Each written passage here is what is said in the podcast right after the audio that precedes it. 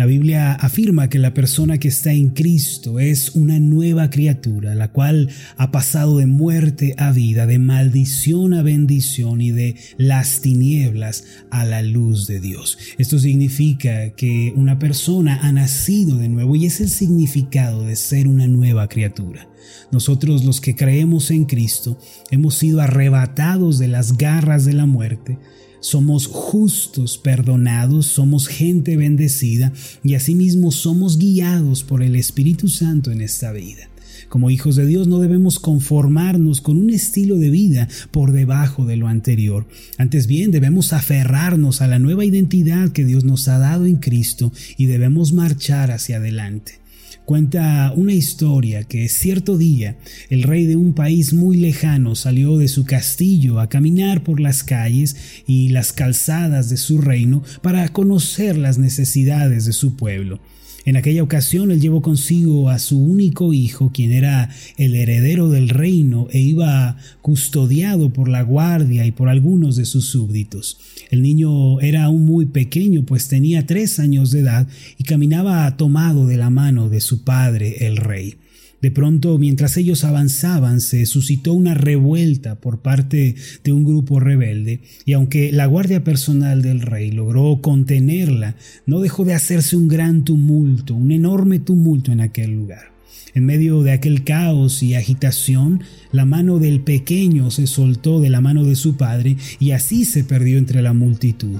El rey gritó con desesperación el nombre de su hijo tratando de encontrarlo.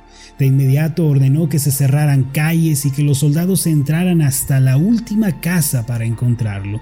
Sin embargo, aunque se recorrieron los más oscuros callejones, el pequeño nunca apareció. Muy exhausto y con el corazón roto, el rey volvió a su castillo para llorar su más trágica pérdida. Así pasaron los días, los meses, los años, sin embargo el niño nunca apareció. Se dice que el rey no volvió a ser el mismo jamás desde aquella experiencia. Dejó de salir a visitar a su pueblo, se encerró en su habitación para llevar una vida solitaria y ermitaña. Por razones desconocidas, el pequeño hijo del rey fue encontrado por un hombre y por su esposa que eran campesinos, los cuales tenían muy poco contacto con el mundo exterior debido a su pobreza. Al ver al niño llorando y vagando por el bosque, y al no poder identificarlo, lo llevaron a su casa y lo adoptaron como hijo, ya que ellos no habían podido tener ninguno. Este niño, aunque tenía la sangre de los reyes y tenía el linaje de una larga genealogía de monarcas, creció como un pobre campesino que batallaba junto a sus padres por subsistir. Con el tiempo aprendió a pensar, a hablar, a actuar como un campesino de la época, los cuales no tenían aspiraciones ni sueños. Al cabo de los años se dice que el rey de aquel país murió y no hubo nadie que reclamara el trono, pues desafortunadamente no había ningún heredero que pudiera sentarse en él. La tragedia de esta historia, mis amados, se centra en la pérdida de la identidad y del propósito. Si una persona no conoce su identidad, no sabe quién es, entonces va a vagar por esta vida sin ningún rumbo. Al igual que el niño de la historia, quienes se han extraviado y desconocen su identidad, aun cuando han creído en Cristo, a menudo se conforman y se limitan y dejan de vivir la vida abundante que Dios quiere darles. Por esta razón nosotros hay que renovarnos todos los días en la palabra de Dios y hay que adquirir diariamente esa identidad que Cristo quiere darnos. A veces nos sentimos tentados a pensar que no tenemos valor, que no somos dignos de la gracia, que nunca vamos a lograr nada importante. Esos pensamientos y sentimientos nos aquejan a todos, pero debemos recordar nuestro valor, nuestro propósito, nuestra verdadera identidad y debemos recordar que ésta yace al pie de la cruz de Cristo. Hace unos años se subastaron en Nueva York las pertenencias de Jacqueline Onassis, que fue esposa del expresidente John F. Kennedy. En aquella oportunidad, el anillo de compromiso de esta mujer, que tenía un valor de 5 mil dólares, en el mercado fue vendido a un precio de 250 mil dólares. Los escritos del discurso inaugural del expresidente John F. Kennedy también fueron vendidos en 135 mil dólares y eran apenas seis hojas amarillentas y desgastadas, pero escritas de puño y letra por el expresidente. Hace poco tiempo se vendió también un dibujo al que Picasso le había dedicado tan solo cinco minutos y se vendió al valor de una mansión. Henry Longfellow, un poeta muy famoso en los Estados Unidos, escribió una poesía sobre una hoja de mala calidad, pero fue vendida en 6 mil dólares cuando el artista todavía estaba con vida. Ahora, ¿por qué digo todas estas cosas? Porque quiero resaltar algo importante. Quiero que veamos que las cosas ordinarias, las cosas insignificantes como una hoja de papel, un anillo, una pintura, se vuelven extraordinarias cuando se relacionan con alguien importante. No son las cosas en sí mismas, sino la relación que tienen con una persona de importancia. Y lo mismo sucede con nuestras vidas, mis amados. Podemos pensar que somos menospreciados y rechazados por el mundo, pero tenemos que mirarnos con relación a aquel que ha transformado nuestras vidas. Por medio de Cristo nuestra identidad es renovada. Así como cada día nos paramos usted y yo frente al espejo, nos miramos en él, a diario ponemos un espejo frente a nosotros y nos arreglamos el cabello, el rostro, la camisa, etc. Así también, mis amados, tenemos que mirarnos todos los días en el espejo de la cruz de Jesús y debemos arreglarnos el corazón con la nueva identidad que Él nos ha dado.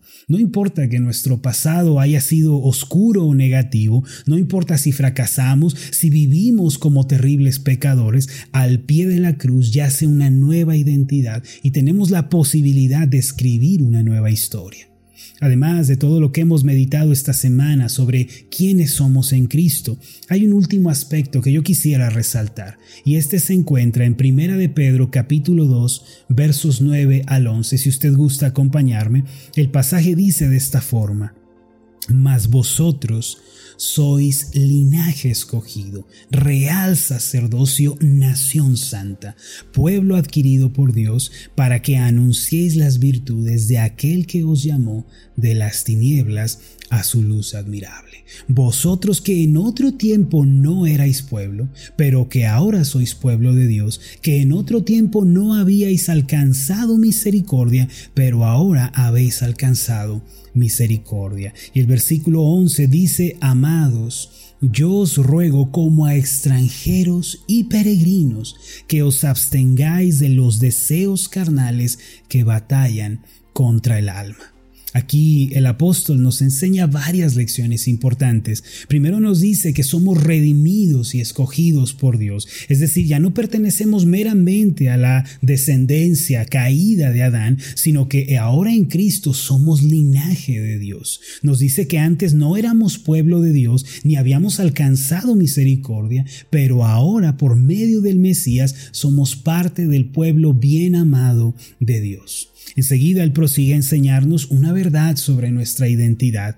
Esta es que no somos más de esta tierra, sino que somos ciudadanos del cielo. Él nos dice, les pido que no vivan en los deseos de la carne, no vivan siguiendo los pensamientos egoístas llenos de avaricia y de codicia, pues ustedes son extranjeros y peregrinos. La palabra extranjero se refiere a una persona que es de una patria diferente y la palabra peregrino se usa aquí para referirse a un caminante, a alguien que solamente está de paso y no vive allí. Amados, nosotros somos personas de una patria diferente. Nosotros pertenecemos a la patria celestial y estamos en esta tierra. Le pido que nunca lo olvide como caminantes. No somos residentes, sino solamente peregrinos. Qué importante es que abracemos esta realidad, mis amados. El apóstol Juan nos reveló una verdad acerca de este mundo y de las cosas que hay en él.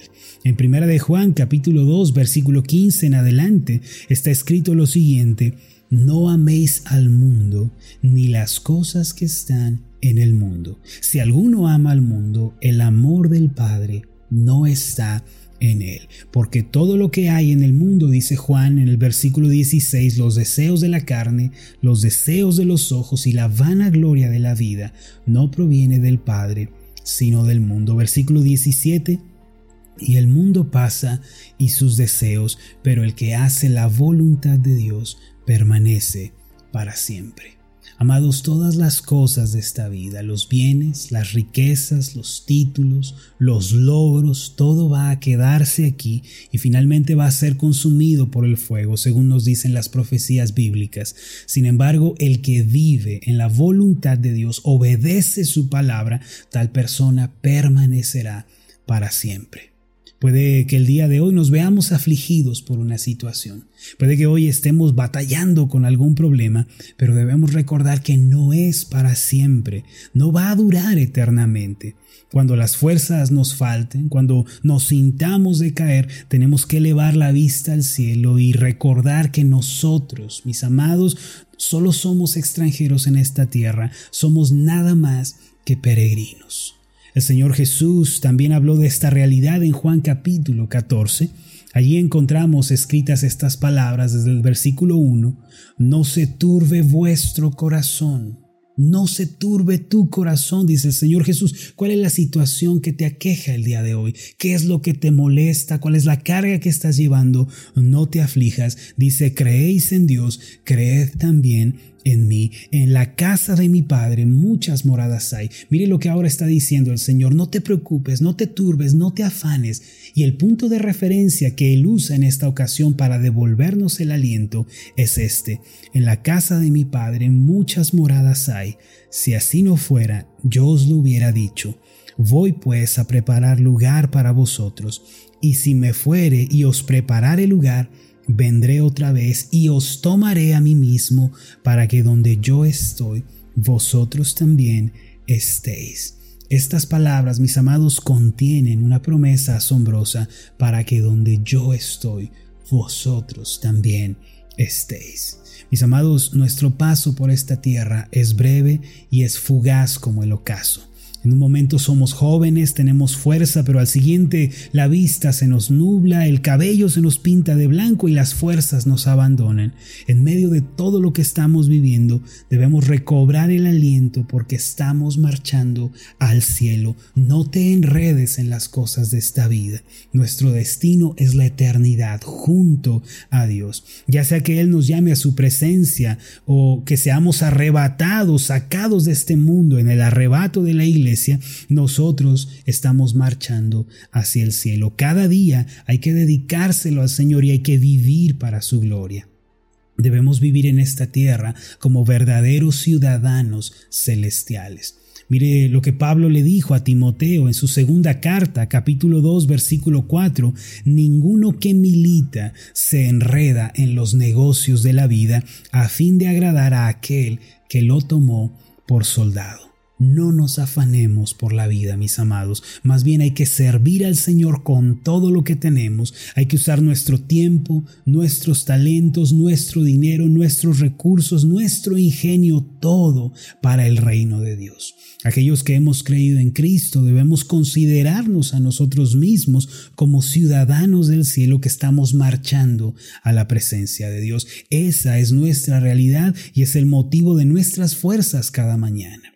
Recuerde, no falta mucho para que veamos cara a cara a aquel que nos llamó para que fuésemos sus soldados. Hoy hay que vivirlo con ese pensamiento, hay que vivir cada día para ese encuentro con el autor de la vida tan anhelado. Permítanme hacer una oración. Padre Celestial, gracias porque a través de Cristo nos llamas extranjeros y peregrinos de esta tierra. No pertenecemos a este mundo y este mundo no es nuestro hogar. Señor, que nos veamos en relación a la cruz de Cristo, sabiendo que somos ciudadanos del cielo. Danos el valor, la valentía, el denuedo, el coraje para vivir cada día como ciudadanos celestiales que vivamos para tu reino usando todo lo que nos hayas dado, talentos, ingenio, tiempo, recursos, todo, para que tu reino avance y prospere en esta tierra, porque ciertamente no falta mucho para que nuestros ojos se abran en la eternidad. Padre, que ninguno de nosotros nos perdamos, sino que seamos preservados para vida eterna. En el nombre de Jesús. Amén y amén. Hola, ¿qué tal? Mi nombre es Marlon Corona, soy el pastor de la iglesia Ascender en la ciudad de Zapopan, Jalisco, en México. Le agradezco mucho por haberme seguido con esta meditación. Mi oración siempre es que usted sea prosperado en todas las cosas y goce de una buena salud, así como prospera en su alma. Lo invito a que ore por las meditaciones Ascender y le pregunte a Dios cómo puede usted ser de bendición para este ministerio. Las meditaciones Ascender son impulsadas y apoyadas por nuestros oyentes. Reciba un fuerte abrazo de mi parte. Que Dios le bendiga. Hasta la próxima.